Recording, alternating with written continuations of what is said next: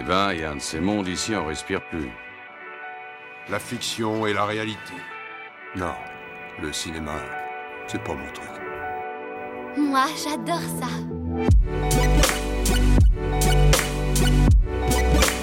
C'est vraiment un navet, ce film. Je trouve bon, moi, ce film.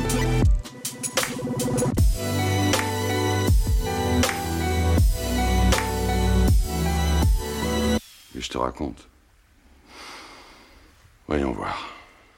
Bonjour, bonsoir et bienvenue à l'Hôtel Adriano, le podcast où nous vous faisons découvrir ou redécouvrir le cinéma d'animation japonais. Je m'appelle Boris et comme à l'accoutumée, à l'autre bout du fil, se trouve mon ami Julien. Julien, comment va? Eh ben ça va, ça va, toujours bien. Et toi? Bah ça va très bien Julien. Euh, Aujourd'hui épisode 4, consacré à un des films les plus personnels de ce réalisateur qu'on commence maintenant à bien connaître, à savoir Gauche le violoncelliste, le troisième film réalisé par Isao Takahata, sorti au Japon en janvier 1982 et sorti en France en décembre 2001, soit 19 ans après. Est-ce que tu peux, Julien, nous raconter un peu de quoi ça parle? Oui, alors Gauche, c'est un jeune violoncelliste euh, maladroit qui fait partie d'un orchestre municipal. Il est au début du film la cible des réprimandes de son chef d'orchestre, donc il se met en quête de corriger ses défauts et de devenir meilleur musicien pour le prochain grand concert de l'orchestre.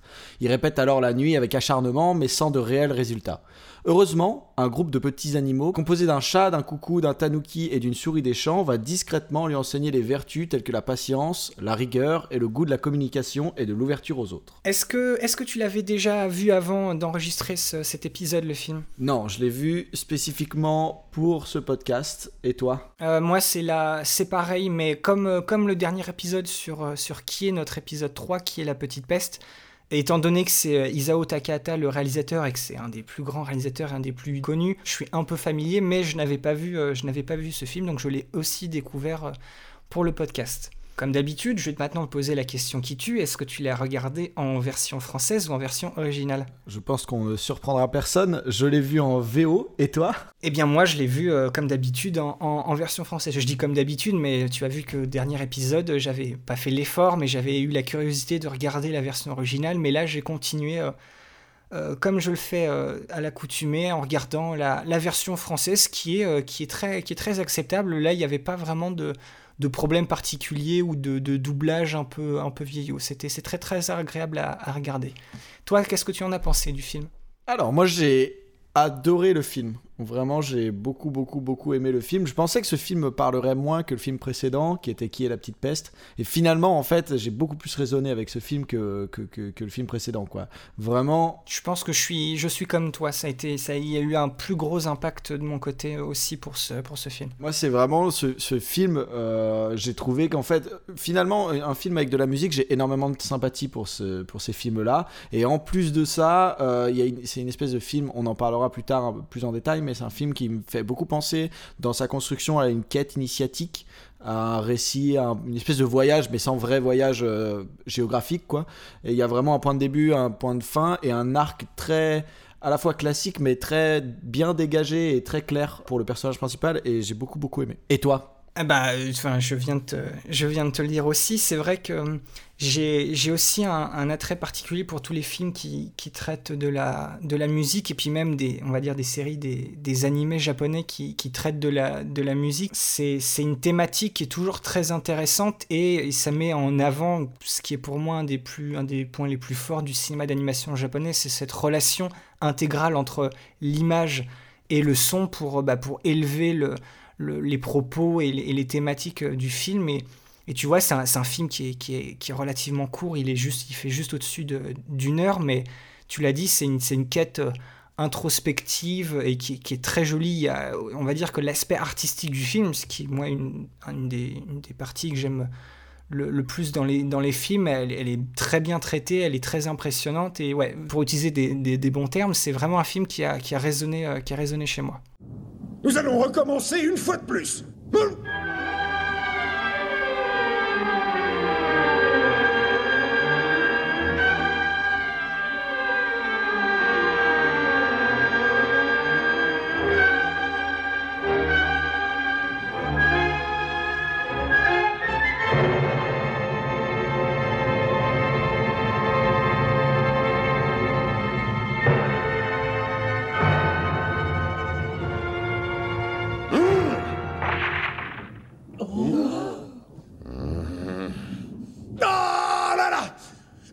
N'est pas bon du tout. Nous sommes parvenus ici au sommet de l'œuvre, et vous êtes tout à fait incapable de le faire ressentir. Oh Ah Ah Il n'y a pas de quoi rire Ah. Écoutez, il ne nous reste que dix jours pour nous préparer au concert.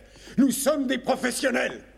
N'oubliez surtout pas que c'est avec une formation d'amateurs que nous serons en compétition. Nous n'allons quand même pas nous laisser éliminer par des amateurs. Quant à toi, Gauchou, Oui. tu me donnes la migraine. Tu joues sans rendre le moindre sentiment. Tu n'exprimes rien. Fais-nous ressentir l'explosion de joie qu'il y a dans cette musique. Mais ta déficience a peut-être une autre cause. Il se pourrait que ton violoncelle ne soit pas accordé avec les autres. J'ai l'impression que tu te traînes derrière eux, comme si tu n'avançais pas parce que tes souliers sont délacés. Il va falloir t'entraîner sérieusement. Notre orchestre jouit d'une grande réputation, et si la critique nous enfonce à cause de toi, nous serons déshonorés.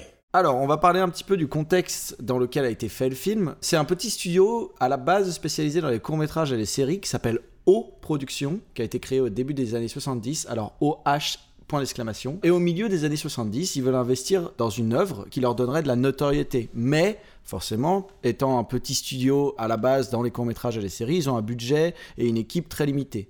Le producteur, Koichi Murata veut attirer des artistes doués. Alors il va faire deux choix audacieux. Il va donner la carte blanche aux animateurs et un temps de production illimité.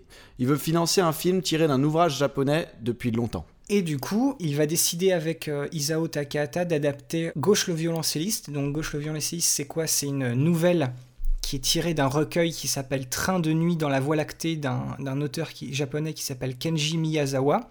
Ce recueil de nouvelles a été créé en 1927 et qui a été publié à titre posthume euh, en 1934.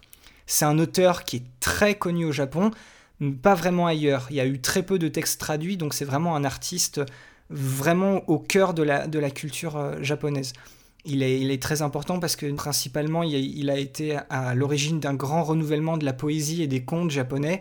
Et c'est des œuvres qui sont vraiment un peu inclassables entre le mélange de, réel et d'imaginaire, de- d'enfance et de- et d'endroits euh, merveilleux. Donc euh, Koichi Murata, le producteur, il va difficilement convaincre Isao Takahata et le petit frère de l'auteur Kenji Miyazawa d'adapter la nouvelle. Mais euh, il, va, réussir puisque Takahata voulait aussi adapter depuis longtemps un, roman de l'auteur. Mais de son côté, ça lui semblait quasiment impossible parce que c'était euh, pour lui trop difficile d'adapter fidèlement euh, l'univers du poète à l'image dans un film. La production du film va commencer en 1975 avec une équipe très réduite de moins de 30 personnes. Isao Takahata sera donc à la réalisation. Sunji Saida sera en charge du design des personnages, du storyboard et de l'animation clé tout seul. Il faut aussi savoir que Hayao Miyazaki, euh, qu'il connaissait du coup, puisqu'il faisait partie de l'équipe d'Horus Prince du Soleil, qui est notre épisode 1, euh, Miyazaki a failli faire les décors du film, mais il a vite décliné parce qu'il pensait qu'un réalisateur, c'était beaucoup mieux pour la, pour la, cohésion, la cohésion visuelle. Isao Takahata va retrouver Michio Mamiya, qui était en charge des musiques pour Horus Prince du Soleil. Donc pour ce film-là, pour Gauche au violoncelliste, il va être à l'origine de deux compositions originales. C'est des musiques qui vont d'ailleurs être finalisées pendant la production du film pour avoir une animation en accord avec la musique, ce qui est un luxe puisque aujourd'hui, cette, procédure de à la fois travailler la musique pendant l'animation et lier les deux, ça coûte, euh, vraiment très cher. Euh, dernière personne notable de l'équipe, c'est Takamura Mukuo qui va être en charge des décors. Seulement lui va commencer à travailler sur le projet à partir de 1978. Il connaissait euh, Isao Takata puisqu'ils avaient travaillé tous les deux sur la, série euh, Marco. Et il va lui aussi travailler tout seul pour ses décors et il va tout faire à l'aquarelle de Chine. Et ça c'est un petit détail dont on reparlera plus tard euh, lorsqu'on vous parlera de l'esthétique du film. Il faut savoir qu'il y a eu plein d'arrêts de production parce que c'est un projet qui a été réalisé quasiment en, en bénévolat. En 1976 et en 1977, Takahata va bosser sur de nombreux projets euh, télévisés. Je vous reconduis pour écouter notre euh, épisode numéro 3 où on en parle un peu plus en détail. Puisque justement au tout début des années 80, euh, Takahata va presque, quasiment on va dire, expédier le film Qui est la petite peste, le film dont on parle dans l'épisode 3 de notre podcast pour qu'au final, le film va être réalisé en 6 ans. Il y a 6 ans qui sont passés entre le début et la toute fin de la production. Oui, effectivement. Et donc le film euh, sortira en 1981. et remportera le prix du film d'animation Noburo Ofuji, deux ans après Cagliostro de Miyazaki. On le rappelle, hein, ce prix, euh, c'est la référence absolue en matière de récompense. C'est vraiment le plus grand échelon euh, en termes de prix dans le domaine de l'animation japonaise.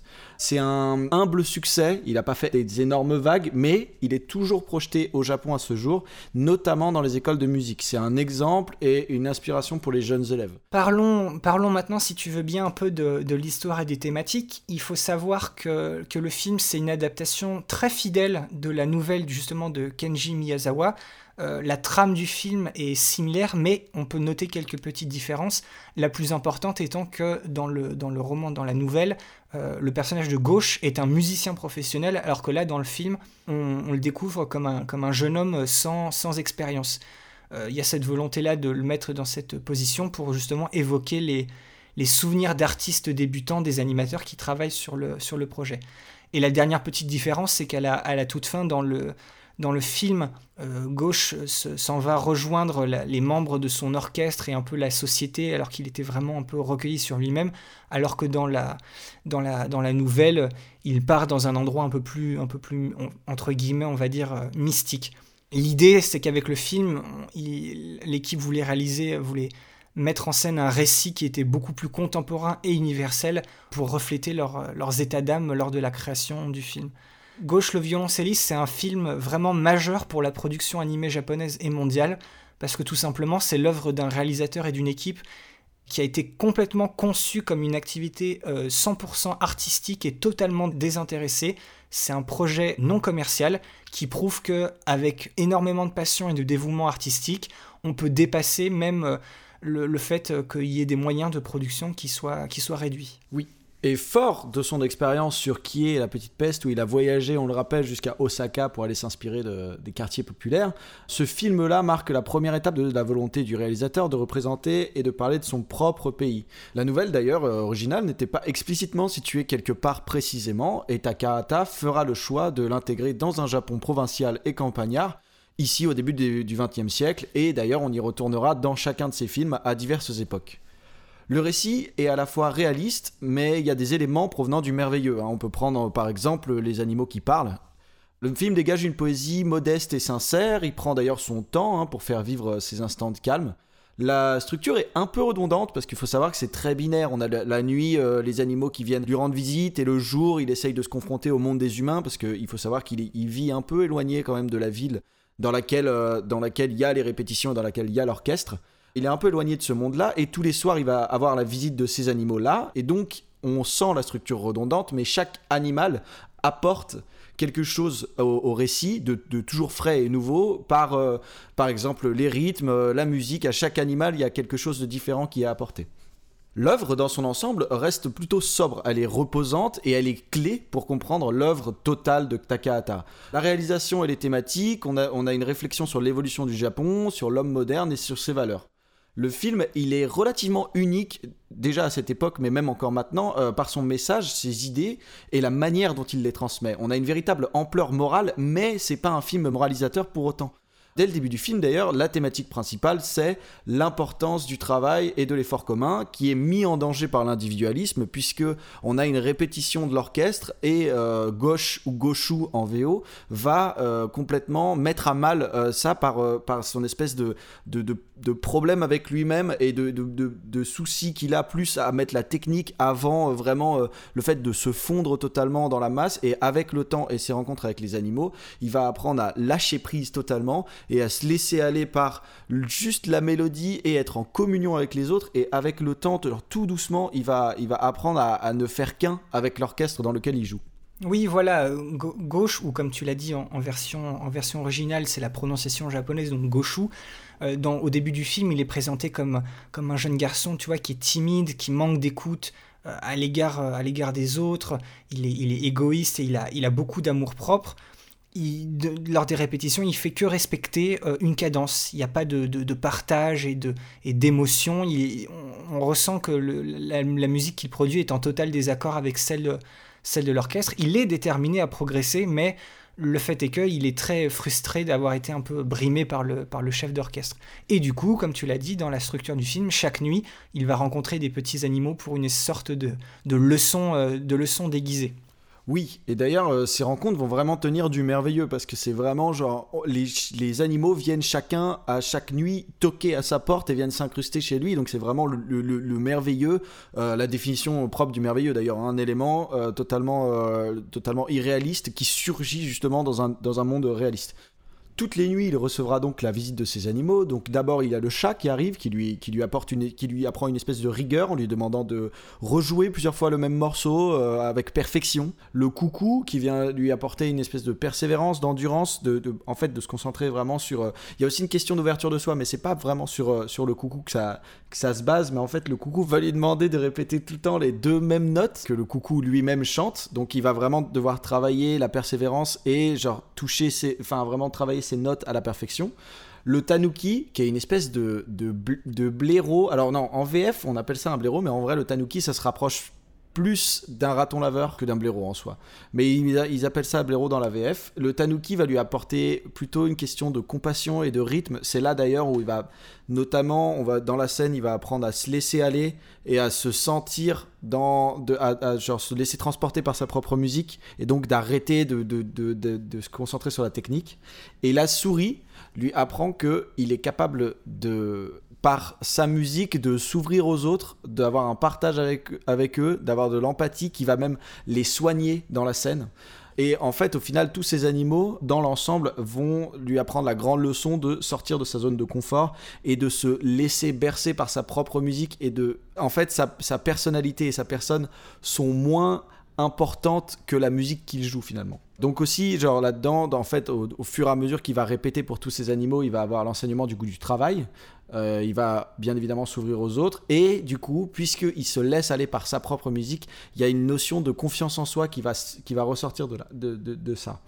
On peut noter aussi le fait que sur son mur, il a qu'une seule chose affichée, il a aucune déco plus que ça, mais il a le portrait de Beethoven qui est immobile avec euh, c'est vraiment en fait c'est plus une caricature qu'un portrait, mais euh, immobile et qui semble vraiment vivant parce que des yeux qui sortent des orbites et qui le regardent constamment en train de jouer. Il y a vraiment le regard de Beethoven qui le regarde constamment en train de jouer et qui vient même faire irruption dans ces passages de, de laisser aller où il commence à vraiment jouer avec les animaux et là Beethoven à un moment surgit et le, fait revenir en fait dans la maison et dans euh, son incapacité à jouer euh, comme il l'aimerait. C'est ça, c'est un film où il y a, beaucoup de leçons mais euh, tu vois, c'est pas un film, on va dire, qui a, une, fin moralisatrice où on t'explique qu'il y a des choses qu'il faut que tu fasses d'une certaine manière ou quoi que ce soit. C'est plus une, une conception, comment dire, sans, sans manichéisme de la vie telle qu'elle est et de, et de son apprentissage. C'est une, c'est une fable sur l'homme et sa capacité de se remettre en question. Et euh, tu vois, le, justement avec les petits animaux, le film il est profondément, on va dire, ancré dans la culture et le folklore japonais. Mais le message qui se trouve au cœur du film, c'est un message qui lui veut euh, dépasser les frontières. Voilà un oiseau maintenant. Qu'est-ce que tu veux? Apprenez-moi la musique. la musique, tout ce que tu pourrais faire, c'est chanter coucou, coucou, et rien d'autre. Oui, c'est ce qu'on croit, mais on se trompe. C'est plus difficile qu'il n'y paraît. Non, ça ne l'est pas du tout. Il suffit de crier d'une voix forte coucou, c'est facile, et c'est à la portée de n'importe qui. Mais non, monsieur. C'est très difficile. Et écoutez ça. Et écoutez maintenant alors, ce n'est pas pareil. Ces deux coucous résonnent différemment. Mais pas du tout. C'est bien ce que vous ne percevez pas. Si nous sommes dix mille à chanter, chaque fois le ton sera différent et unique. Va te faire cuire un œuf. Puisque tu es si fort, je ne comprends pas pourquoi tu viens me voir. Mais parce que je veux apprendre la gamme normale. Do, ré, mi, fa, etc. Oui, j'en ai besoin parce que je pars pour l'étranger. Ainsi, tu pars en voyage. Dites, monsieur. Hein? S'il vous plaît, apprenez-moi cela. Je veux savoir lire une partition. Je vous le demande. Ah, oh, quel casse-pied. Je vais te jouer cette gamme trois fois. Mais ensuite, tu retournes chez toi. Non, arrêtez Non, arrêtez Non, pas comme ça Ce n'est pas comme ça que je veux. Que tu es compliqué. Alors comment? Euh, euh, comme ça. C'est. C'est une gamme, ça, selon toi? Tu penses que la gamme et la sixième symphonie, c'est kiff-kiff Mais grossière erreur. Prouve-moi le contraire. C'est à vous de me prouver que ce son est facile à imiter. Eh bien, voici. Ah, comme ça, oui. On va parler maintenant de l'esthétique, de la réalisation et de la musique. Donc rappelons-le, c'est un projet non commercial, euh, produit de façon autonome dans un petit studio, ce qui fait que il y a une vraie ambition et une dévotion d'une équipe singulière et unique. C'est aussi donc le laboratoire de choix et de nouveaux motifs techniques qui va être, euh, ça, sera d'ailleurs le berceau de création euh, de nouveaux moyens d'expression dans l'animation japonaise. Comme on en a parlé un peu plus tôt, euh, le Kara Design, le storyboard et l'animation clé, c'est une personne qui l'a fait, euh, Shunji Saida. Donc du coup, ça donne une immense unité scénique et graphique. Il y a une grosse cohérence. Euh, Takahata lui a laissé une très grande liberté d'ailleurs dans la représentation des persos. Il a, il, a, il n'a laissé que de très rares indications sur les plans de face et les représentations subjectives des persos. Et donc, Shunji Saida, euh, ce qui a été choisi, c'est de faire euh, un gros travail de précision et de réalisme sur la représentation des musiciens. Donc, tout ce qui est gestuel, répétition, les doigts, les archets, et ça se voit, ça rend vraiment très bien euh, sur, sur, sur le, film final parce qu'on sent vraiment genre la posture des mains pour chaque note et chaque percussion est jouée exactement sur le, sur le son. C'est des mouvements très réalistes. Exactement, c'est super réaliste et c'est super euh, en termes de rythme, on est exactement sur chaque beat. Et donc, euh, pour, pour en arriver à un résultat aussi précis, euh, ils se sont basés sur des vidéos de virtuoses filmées ex- exprès pour le film, vraiment juste pour le film. Ils ont fait ça afin d'éviter toute approximation, surtout, surtout pour Gauche, qui était évidemment le personnage le plus important, où on le voit vraiment jouer tout le long du film, et il y a vraiment il y a très, très très peu de scènes où il joue pas finalement. Alors, comme je l'ai dit un, peu plus tôt, il y a une seule personne qui a été en charge des décors pour le film, qui s'appelle Takamura Mukuo. Cet artiste, en fait, il a été inspiré pour l'esthétique précise de, ce film. Il a fait un voyage, en fait, à Gênes, dans la, campagne italienne, et il a été énormément frappé par les, effets de lumière et de profondeur des paysages, et ce, qui lui a donné envie de, refléter à l'image la campagne japonaise dans une lumière beaucoup plus douce et donner une, grosse importance à la présence de l'eau. Et ce qu'il faut savoir, et ce qui est vraiment le, le, côté, on va dire, très particulier de ces décors, c'est que tout le travail était fait à l'aquarelle de Chine, ce qui donne des couleurs très claires et très nuancées. Et il a eu, on va dire, une, il a fait une utilisation originale de cette technique, puisqu'il a procédé couche de couleur par couche de couleur. Il est laissé à chaque fois sécher pour ensuite remettre une couche par, par-dessus d'une couleur, ce qui donne un résultat visuel qui est totalement inédit et qui donne une, incroyable profondeur et une mise en espace euh, du film. Et c'est aussi un, très bon moyen de faire un très gros contraste avec les personnages à l'écran, puisque eux, euh, ils sont dessinés au, crayon puis euh, à la gouache. Maintenant, euh, une fois justement cette petite partie esthétique, je pense qu'il est temps de parler du, point principal de, de, ce film, à savoir bah, la musique. Et oui, le plus gros chapitre, je pense, qu'on puisse faire euh, là-dessus, puisque le film euh, s'appelle quand même, rappelons-le, Gauche le violoncelliste. Donc, euh, à quoi s'attendre de plus que de la musique quasiment tout le temps dans le film? Un des buts importants de Takahata pour le film, c'était initier à et faire aimer la musique classique au public. Il utilise pour ça une œuvre récurrente qui va faire revenir plusieurs fois dans le film. C'est la sixième symphonie de Beethoven, qui a été composée entre 1805 et 1808 et qui est dite, attention, le nom complet est un peu euh, loufoque d'ailleurs, symphonie pastorale ou souvenir de la vie rustique, plutôt émotion exprimée que peinture descriptive. Donc on renvoie bien au cadre et au caractère champêtre du film. Euh, D'ailleurs, il y a une vraie, visuellement, il y a un vrai, une, vraie euh, mise en parallèle entre la musique et le, fait que la musique les emmène vers la nature et vers des, des instants de, de, connexion en fait avec la nature. Et d'ailleurs, ça va même plus loin que ça. On va vraiment venir établir un parallèle entre la musique classique et la nature. D'ailleurs, les personnages, quand ils jouent, commencent à partir dans une espèce de, communion avec la nature. Et même, ça va même plus loin. Au début du film, la musique et la nature sont calés. Littéralement, les éclats d'éclairs sont calés sur la musique. Tu empiètes un peu sur mon, sur mon plan. Tous les thèmes principaux des cinq mouvements sont utilisés en entier. Ils veulent illustrer par là un maximum d'images du film. Euh, donc on peut dire aussi que la symphonie s'apprécie autant en audio qu'en visuel. D'ailleurs, Julien, dans mes, dans mes recherches sur le film, j'ai trouvé une citation que j'aimais beaucoup d'un, d'un compositeur français du 19e qui est très connu, qui s'appelle Hector Berlioz. Et euh, lorsqu'il décrivait la sixième symphonie de Beethoven, il la décrivait comme un étonnant paysage qui semble avoir été composé par Nicolas Poussin et dessiné par Michel-Ange. C'est de la nature vraie dont il s'agit ici. J'ai beaucoup aimé cette citation parce qu'en fait, on a l'impression, cette citation, on pourrait carrément l'appliquer au film et pas que à la, sixième, à la sixième symphonie, justement. Pour, pour vous donner quelques informations, euh, très chers auditeurs, euh, Nicolas Poussin, c'est un, peintre classique français du, du XVIIe qui a un style riche, euh, complexe. C'est l'inventeur d'un genre qu'on a appelé le paysage idéal, où la nature et l'homme sont intimement liés dans un cadre majestueux. Et euh, Michel-Ange, alors ça j'imagine que vous, vous êtes plus à même de le, de le connaître, c'est un peintre, un sculpteur, un architecte italien du XVIe qui a été un auteur de l'auteur de nombreux chefs-d'œuvre de la Renaissance italienne. Et lui, sa pratique, elle était vouée à l'expression de la pensée euh, telle qu'elle est, changeante, mouvante, tantôt contradictoire. Et du coup, ce, ce, tableau en fait peint par cette citation qui, met justement en image, d'une certaine manière, la, la, sixième symphonie de Beethoven. On peut carrément la raccrocher au film et la manière dont il présente cette symphonie avec les images qui ont été créées, ces décors. Je sais pas, cette citation m'a beaucoup parlé parce que il y, a une, vraie connexion, tu vois. Il y a aussi dans le film euh, un petit passage de La vie parisienne. C'est un opéra bouffe de Jacques Offenbach. Ça a été composé en 1866. Et on peut noter aussi que le générique du début du film, c'est le chant du Tour des Étoiles qui a été écrit et composé par l'auteur de la nouvelle Gauche violoncelliste, à savoir Kenji Miyazawa. Et il y a aussi on va en parler justement, les compositions originales qui ont été créées par Michio Mamiya. Exactement. D'ailleurs, on le rappelle, euh, Takahata est un mélomane averti, on en avait parlé déjà dans Horus, euh, donc il apporte un soin très particulier pour ses compositions originales.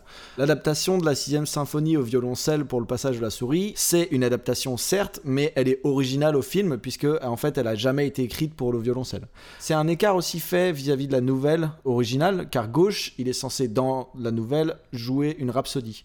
Une rhapsodie qui était jugée trop bruyante pour Takahata, et donc Takahata recherche avant tout l'expression de l'harmonie et de la sympathie. C'est pourquoi il a mis de côté l'idée de la rhapsodie et a réadapté la sixième symphonie au violoncelle.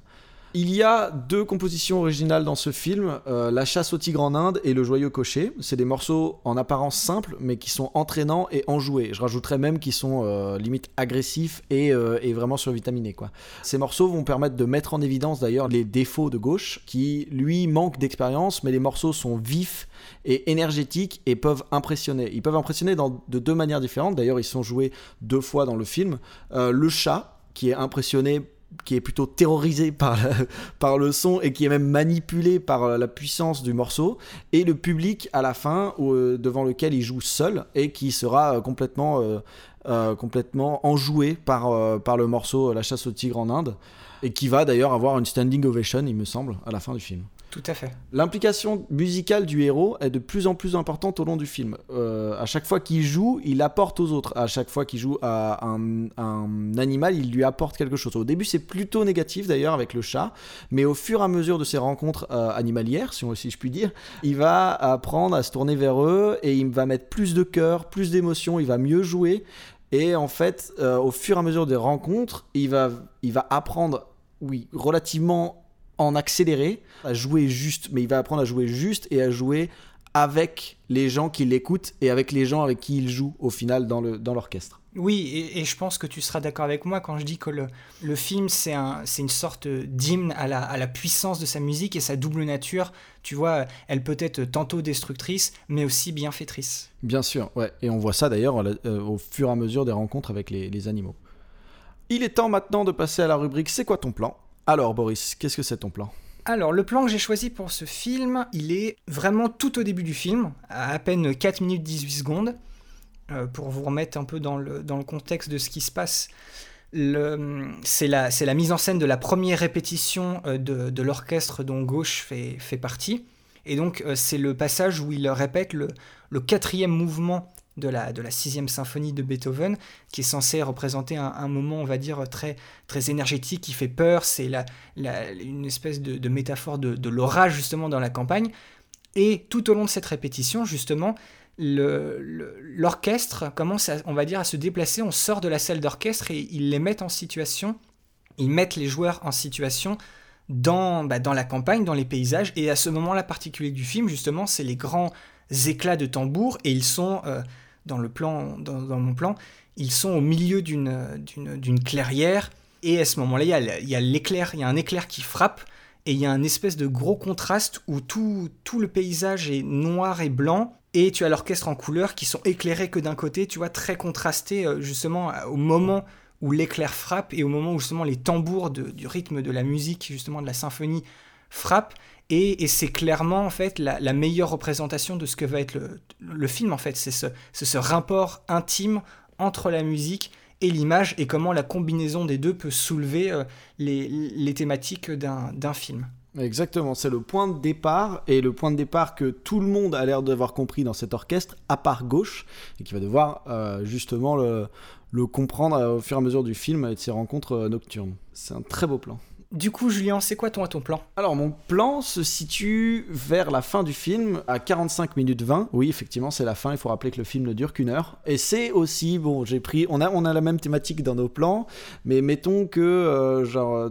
Toi, c'est le début qui lance le tout avec euh, plutôt la thématique du commun et de l'individuel et tout ça, euh, de la nature aussi. Le mien va plutôt se focaliser sur l'individuel justement. Le tien se focaliser sur l'orchestre. Moi, ça va plutôt se focaliser sur, sur, euh, sur gauche, qui est finalement, après toutes ces rencontres nocturnes et toutes ces leçons apprises, est devenu le violoncelliste qu'il voulait être à la base. Et donc, euh, on a vraiment cette espèce de communion où il joue autour de. Il est sur une colline de nuit de son côté, et en fait, il joue, il est entouré de plein d'animaux. Alors, ça pourrait faire beaucoup penser à Blanche-Neige, bien évidemment. Oui.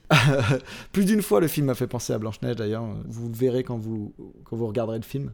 Mais, euh, et donc, sur le côté, il y a une espèce de, de, de, de fade qui va vers, vers un paysage de jour. Vraiment avec genre les paysages champêtres qu'on a l'habitude de voir pendant tout le film, mais vraiment en fait il y a une espèce de voilà l'eau qui coule et tout ça, le, le cycle jour-nuit et vraiment en fait là c'est genre euh, pour moi d'après moi c'est vraiment le plan où la nature est la plus présente et vraiment où elle est la plus complète en fait. Donc euh, du coup c'est sur cette espèce de, de climax de création du personnage, de, de- de climax de son arc où il est enfin arrivé à devenir le final qu'il voulait être. Euh, c'est ici qu'on met aussi le climax visuel de ce que la nature peut être sous toutes ses formes. Et j'ai trouvé ça super beau, super fort. Et donc, euh, euh, moi, pour moi, c'est le plan qui m'a le plus ouais, qui m'a le plus transporté euh, avec le son aussi derrière. Il faut savoir qu'il joue quelque chose de, divin à ce moment-là. Et voilà. Oui, voilà, c'est vraiment. de toute- façon, le film vraiment se, résume à ça. C'est ce, c'est- c'est- je, me répète, mais c'est ce rapport musique-image où les deux sont vraiment de, de- pôles, les deux pôles les plus importants de, de tout le film. Gauchou Où se cache-t-il donc, Gauchou Euh, oui, je suis là. Allez-y, Gauchou. Jouez-leur quelque chose. Qui? Moi? Non, je crois que vous rêvez. Vas-y, petit. Oui, c'est bien vous. Allez-y. Mais je ne suis pas capable. Mais si, mais si. Non, je ne veux pas.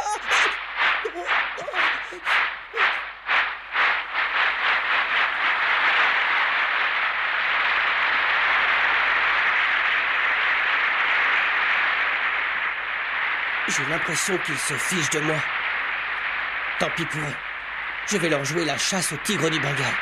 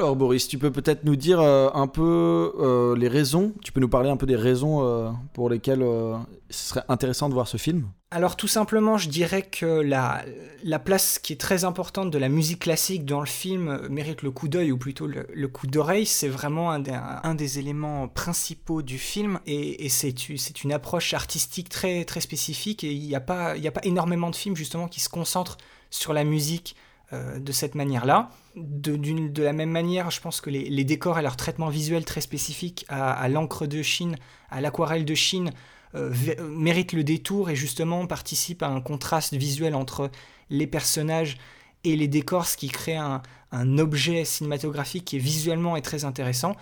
Et je pense aussi que d'une manière plus globale, on, on retrouve l'univers et la sagesse d'Isao Takahata euh, dans ce film et dans le message qu'il veut, faire, euh, veut faire passer. On va faire un point rapide sur où est-ce que vous pouvez le trouver. Alors il est disponible malheureusement pas à énormément d'endroits, mais en tout cas il est quand même disponible en DVD.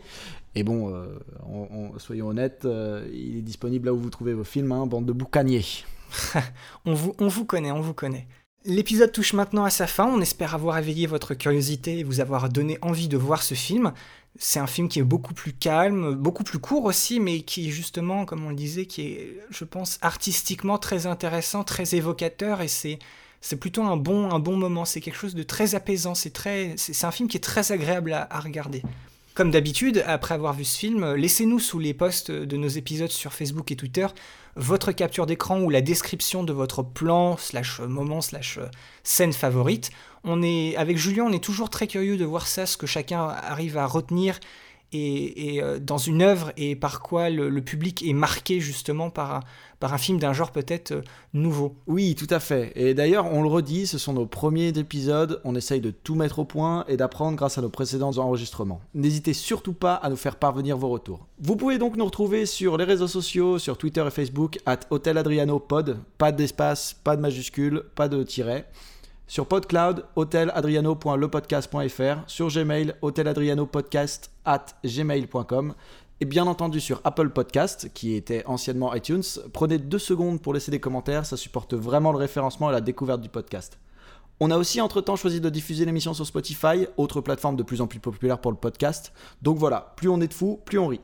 Le plus important, si vous avez bien aimé, partagez l'émission autour de vous. Le bouche à oreille, il n'y a que ça de vrai. C'est tout à fait ça. C'est très, important que, vous puissiez partager ce, podcast et l'amener aux oreilles de gens qui, selon vous, seront, intéressés. Euh, offrez un public à ce, à ce podcast.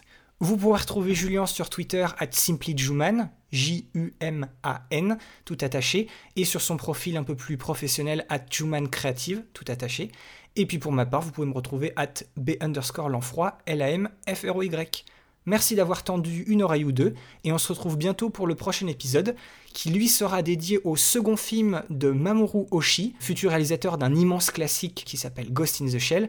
C'est un second film qui sera très similaire en soi à notre épisode sur le château de Cagliostro de Miyazaki, parce que c'est un film où il va y avoir la réappropriation des codes et de l'univers d'une série animée qui est populaire et établie, pour mieux la manipuler, la transformer et cette fois-ci complètement, afin que le réalisateur y appose sa patte, ses propres thématiques et réflexions, sans pour autant faire plaisir à tout le monde. Et ce film, c'est L'Amu, un rêve sans fin. Tout un programme donc. Allez, à la prochaine et ciao bye. Salut tout le monde